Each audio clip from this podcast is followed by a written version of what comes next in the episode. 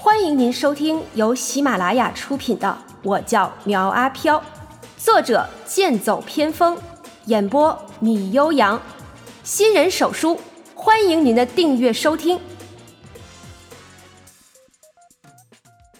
第八十三章：鬼屋大逃杀。丁，尖叫任务发布：鬼屋大逃杀，尖叫指数两星。任务内容：在新护士的西郊有一座破败的游乐园，你将作为鬼屋员工引导人们对鬼屋的喜爱。提示：可以寻求他人帮助，下运客人会有惊喜哦。时限：十二小时。我靠！哎，居然是白天的任务，嘿，这下可难办了。喵阿飘有些迟疑的道。不过一想到可以寻求他人的帮助，那就有点好玩了。关云娟一行人首先排除，他们对苗阿飘太熟悉了，一些手段在他们身上显示不出来，所以苗阿飘想到一个人——庞贝贝。庞贝贝来到学校门口，见到苗阿飘后，很是开心，道：“谢谢你能来看我。”苗阿飘递给他一个大塑料袋子，道：“嗨，没什么，那我给你买了一些水果，还有零食。”多吃点，对身体好。呃，嗯，谢谢。呃，对了，嗯，你在电话里说要让我帮你做什么？庞贝贝好奇且害羞地说道。苗阿飘从怀里掏出一叠印好的邀请票，道：“啊，是这样啊，我呢最近在鬼屋找了份工作，可是也没什么客人，想请你在学校帮忙发一下这些邀请票。”另外，明天要是有时间的话，来鬼屋一趟。我们的人手有点不足。看着苗阿飘一副不好意思的样子，可这种被人信任的感觉让人如沐春风。庞贝贝道：“没问题，包在我身上了。”嗯啊啊，对了，呃，你发这些邀请票的时候啊，一定问清楚他愿不愿意去。如果那种犹豫不决的，就不要给了。呃，还有啊，那种拿了票不去的，我可是会一直跟着他哟。从体育学校离开，苗阿飘又去找了孙总监，让他明天去鬼屋帮忙，就当是做一天兼职，价钱嘛都好说。孙总监起先不同意去，说要做一行爱一行，我们不出台的。可是最终他还是败在苗阿飘的糖衣炮弹之下。于是决定干上一次，如果不行就走。天亮之前，苗阿飘和小文、小莹来到游乐园，并且把鬼屋参观了一遍，一些不必要的隐患直接拆除。到时候留给众人的必定是个难忘的体验。第二天天一亮，关云娟就来到了鬼屋。苗阿飘道：“嗨，你你怎么来这么早？我们这还没开门呢。”我就是先来看看，然后将视频发到群里。昨天我把整栋宿舍楼都逛了个遍，男生那边也拜托人去发了一些，终于有一百人答应来参加。不过不知道实际能来多少。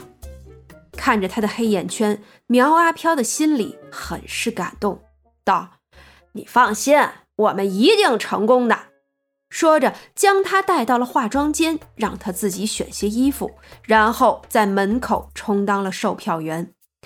孙总监则拿着一些邀请票在游乐园转着，遇到有人来就给他们发两张，反正也是免费的，能拉来一个是一个。很快，第一批客人上门了。胖子朱大成搂着一个妖艳贱货黄苏苏走了过来。朱大成饶有兴趣地打量着身穿一身白色护士服、上面还有斑斑血迹的庞贝贝，模样是惨了一些，但是却有种别样的魅力。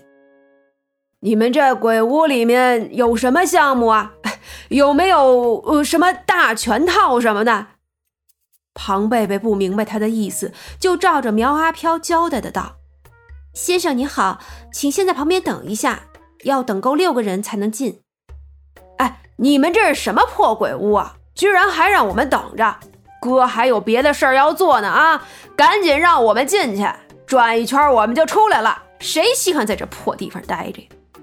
黄苏苏则推了他一把，道：“哎，玩别的不行吗？非要来这种地方，你也不嫌晦气。”说着还瞪了庞贝贝一眼，摆明了就是嫌弃他穿的少。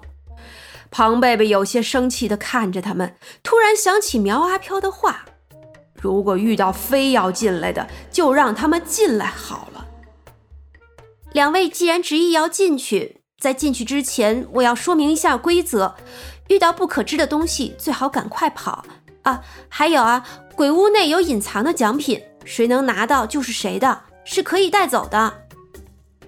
朱大成道：“哼，还有奖品？就你们这破旧的地方，能有什么好奖品？哎，走，咱进去瞧瞧。”说着，他就搂着黄苏苏走了进去。之后，庞贝贝将门锁上。不到时间不开门，走过一条阴暗的甬道，随后来到一处小厅，有三条通道供他们选择。朱大成对黄苏苏说：“哎，媳妇儿，咱们往哪儿走啊？”黄苏苏总感觉这里有什么在盯着自己，随手一指最右边的通道：“咱们进去看看，不行再退回来。”好，听你的。咱们进去看看。朱大成拉着他迈步走入左边的通道，进去之后是一个幽暗的走廊，内部有着红色和绿色的灯光，衬托出恐怖的气氛。同时，一阵低沉的音乐响起，用的正是进去嫁衣，闻之令人寒毛直竖。俩人缓步走着，突然一只手从上方耷拉了下来。朱大成抬头看了一眼，一个面容恐怖的塑料人正盯着他，吓得他惊叫出声。黄苏苏同样也被吓得惊叫了一声。等看清楚是假人后，使劲推了朱大成一把：“哎呀，你鬼叫什么呀？吓我一跳！那是假人啦！”朱大成心有余悸地将那只手拍了一下，道：“靠，假人都做的这么逼真。”我还以为是真的呢，走，我倒要看看他们还能耍出什么花样来。说着，他大踏步的往前走，黄苏苏紧紧跟上。可是突然脚下被碰了一下，回头一看，是个五彩皮球，而远处有个小小的身影正立在那里看着他。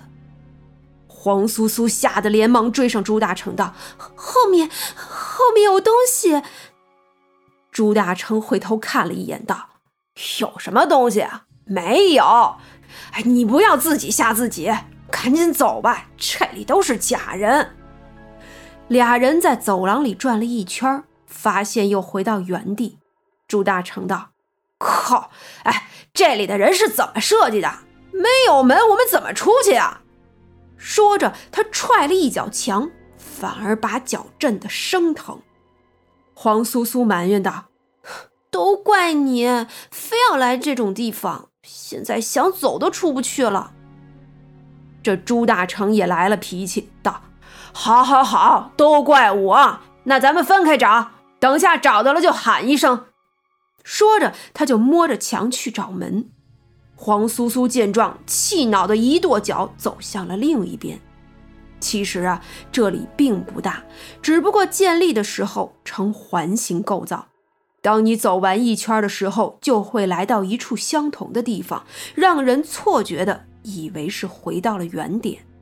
其实不然，如果仔细点，还是能发现不同的所在，还是有些装饰是不一样的。黄苏苏走了一圈，突然感觉自己的背上有些沉。扭头一看，一只塑料的小手搭在了自己的肩膀上，顿时他后脊梁一寒，整个人就僵在了原地。小文从他背后探出头来，冲他眨了眨眼睛。黄苏苏顿时发出一声惨绝人寰的尖叫，可随后就戛然而止了。朱大成听到声音，立刻跑了过来，可看到的。却是一扇被打开的门。靠！这女人找到门也不说一声。朱大成以为他已经出去了，就向着门走了进去。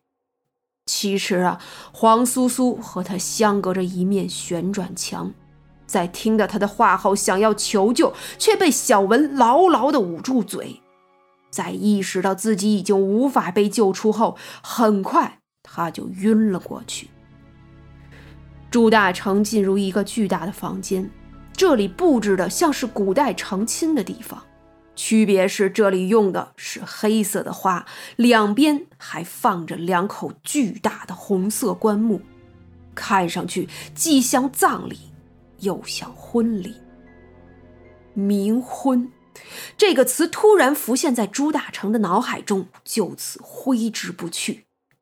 砰的一声，来时的门已被关上。朱大成连忙去推去拽，可就是打不开。紧张的他额头冒着冷汗。就在这时，他察觉到身后浮现出了一丝凉意。朱大成一回头，和小莹直接对视了一眼，脸色唰的就白了下来。鬼，有鬼啊！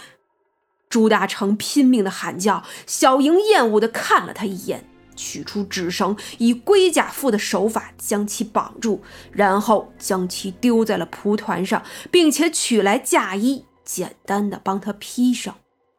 当凤冠戴到他头上的那一刻，朱大成想死的心都有了，怒道。你们要干什么？要绑架是吗？可赶紧把我放开！吱呀一声，朱大成的声音戛然而止。随后，他扭头看向一边的红木棺材，只见其中一具棺木自行推开，并且露出了一只紫黑色的手。本集播讲完毕，欢迎订阅追更哦！